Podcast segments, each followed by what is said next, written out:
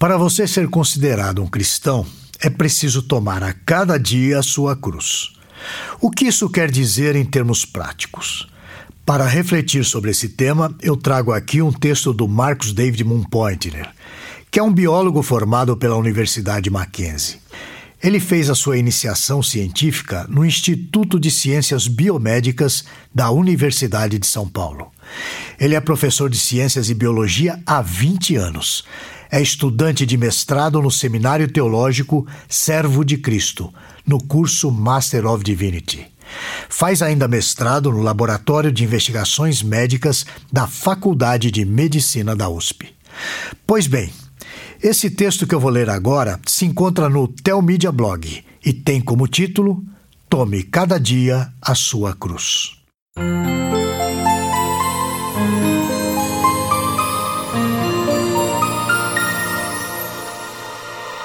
E dizia a todos: Se alguém quer vir após mim, negue-se a si mesmo e tome cada dia a sua cruz e siga-me. Lucas capítulo 9, versículo 23. Essa é a segunda meditação que fazemos aqui sobre esse versículo do Evangelho de Lucas. Na primeira delas, analisamos o que significa a expressão negue-se a si mesmo. Esse é o primeiro requisito que Jesus impõe a quem quer segui-lo. Não há muitas coisas a serem feitas. Na verdade, há apenas duas: negue-se a si mesmo e tome cada dia sua cruz. É essa segunda parte que vamos analisar agora. Na época do Império Romano, a crucificação era um instrumento de punição e de vergonha. A pessoa ficava presa por horas até que morria por exaustão e asfixia. Normalmente, tinha suas roupas arrancadas e a sua nudez ficava exposta enquanto ela agonizava. Era comum ver crucificações nas estradas que davam acesso ou que saíam de Roma e das cidades dominadas pelos romanos. Tratava-se de um sinal do que acontecia com quem se rebelava contra Roma. Os evangelhos nos contam que depois de ser açoitado pelos guardas romanos, Jesus teve que andar pelas ruas com a sua cruz, ou pelo menos com uma parte dela. Ele teve que carregá-la até chegar ao lugar da sua morte, o Monte do Calvário. Durante esse trajeto, ele foi ajudado por um homem que foi obrigado a carregar a cruz. Vejamos o relato em linhas gerais. Jesus foi açoitado e obrigado a carregar a sua cruz. Ele passou por várias ruas e foi visto pelas pessoas naquela humilhação. Quando Jesus não tinha mais força, Simão de Cirene foi escolhido por algum soldado para carregar a cruz. Jesus foi crucificado e morreu. Quando Jesus disse: Se alguém quer vir após mim, negue-se a si mesmo e tome cada dia a sua cruz e siga-me. Obviamente, não estava falando de forma literal. Ele não estava sugerindo que cada cristão ande carregando uma cruz para mostrar que é seu seguidor. Aqui, Jesus está usando a cruz como uma figura de linguagem. O que precisa ser seguido é o seu exemplo. Já a cruz que ele carregou foi literal, e a sua morte não foi um mito. Como um símbolo, a cruz representa o pecado das pessoas que fazem parte do seu povo. Ela representa o preço que precisava ser pago pela exigência da santidade de Deus.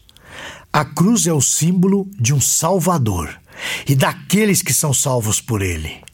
Significa que, se quero ser seguidor de Jesus, tenho que carregar a minha cruz. Paulo nos diz o seguinte: os que pertencem a Cristo Jesus crucificaram a carne com as suas paixões e os seus desejos. Gálatas capítulo 5, versículo 24. Isso significa que as nossas paixões, os nossos desejos devem ser subjugados por Cristo e por nós mesmos, visto que Fui crucificado com Cristo. Assim já não sou eu quem vive, mas Cristo vive em mim. A vida que agora vivo no corpo, vivo-a pela fé no Filho de Deus, que me amou e se entregou por mim. Gálatas, capítulo 2, versículo 20. Assim, um dos aspectos da minha cruz é que agora estando morto para o pecado, conforme Romanos 6:2, devo viver uma nova vida, como está em Romanos 6:4. Isso é porque Cristo, morrendo, morreu para o pecado de uma vez por todas, mas vivendo, vive para Deus. Romanos capítulo 6, versículo 10.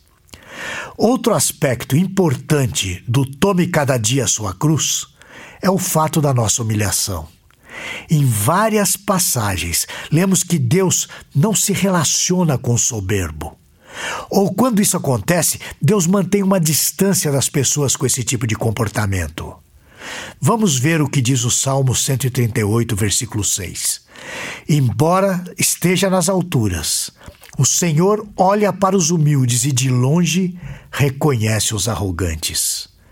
Em Tiago 4,6 nós lemos o seguinte: Deus se opõe aos orgulhosos, mas concede graças aos humildes. Em semelhança ao comportamento de humilhação de Jesus, é requerido de cada seguidor de Jesus o mesmo comportamento de humilhação. Veja bem, o ponto aqui não é ser apenas humilde. Isso é uma virtude, inclusive, indicada pela própria palavra de Deus. A postura exigida do cristão é a disposição de sofrer o agravo do descrédito, do escárnio e da rejeição, por se assumir seguidor de Jesus. Nós não teremos nada de diferente daquilo que o próprio Jesus teve e sofreu. Vejamos em João, capítulo 15, nos versículos 18 e 19. Se o mundo os odeia, tenho em mente que antes me odiou. Se vocês pertencessem ao mundo, ele os amaria como se fossem dele.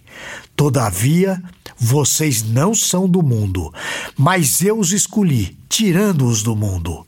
Por isso o mundo os odeia. No dito popular, o melhor sempre vem por último. Não sei se isso se aplica à Bíblia, mas no Sermão do Monte, as últimas duas bem-aventuranças estão relacionadas com esse aspecto de tomarmos a nossa cruz. Vamos ver. Bem-aventurados os perseguidos por causa da justiça, porque deles é o reino dos céus. Bem-aventurados serão vocês quando por minha causa os insultarem, os perseguirem e levantarem todo tipo de calúnia contra vocês. Mateus capítulo 5, versículos 10 e 11.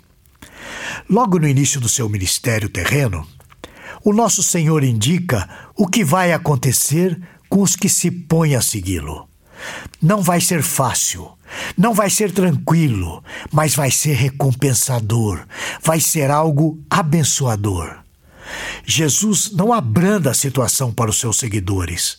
Quando chamou seus primeiros discípulos, logo os alertou: Eu os estou enviando como ovelhas entre lobos. Portanto, sede prudentes como as serpentes e sem malícia como as pombas. Mateus, capítulo 10, versículo 16. Seguir Jesus Cristo é a maior empreitada que alguém pode realizar. Trata-se de uma mudança radical na vida. A Bíblia diz: Deus escolheu o que para o mundo é loucura para envergonhar os sábios, e escolheu o que para o mundo é fraqueza para envergonhar o que é forte. Ele escolheu o que para o mundo é insignificante, desprezado e o que nada é, para reduzir a nada o que é, a fim de que ninguém se vanglorie diante dele. 1 Coríntios, capítulo 1, versículos 27 a 29. É nesse contexto que somos inseridos por ele. Seguir Jesus significa ter a vida própria em menor conta a favor da vida dos outros. Significa abrir mão de direitos e assumir todos os deveres e mais alguns. Ser imitador de Jesus é assumir o agravo da humilhação pública, da injúria sem causa. Acima de tudo, porém, um seguidor de Jesus significa ser um bem-aventurado. Nos veremos na próxima semana, se o Senhor o permitir. Esse e outros assuntos você encontra no Teomídia Blog. Lá você poderá ler ou ouvir artigos sobre igreja, teologia, apologética, evangelismo e outros assuntos relacionados com a sua vida cristã. Anote aí o endereço: teomídia.blog.br. Conheça também o Teomídia Cast, presente nos principais aplicativos de podcast para o seu celular. E finalmente, você precisa conhecer a Teomídia, a plataforma de vídeos cristãos por assinatura. E agora com uma novidade: você pode fazer a sua assinatura de graça. É isso mesmo, basta digitar teomídia.com. E lembre-se, Teomídia, conteúdo cristão para o seu crescimento espiritual. Você assiste, quando quiser, onde quiser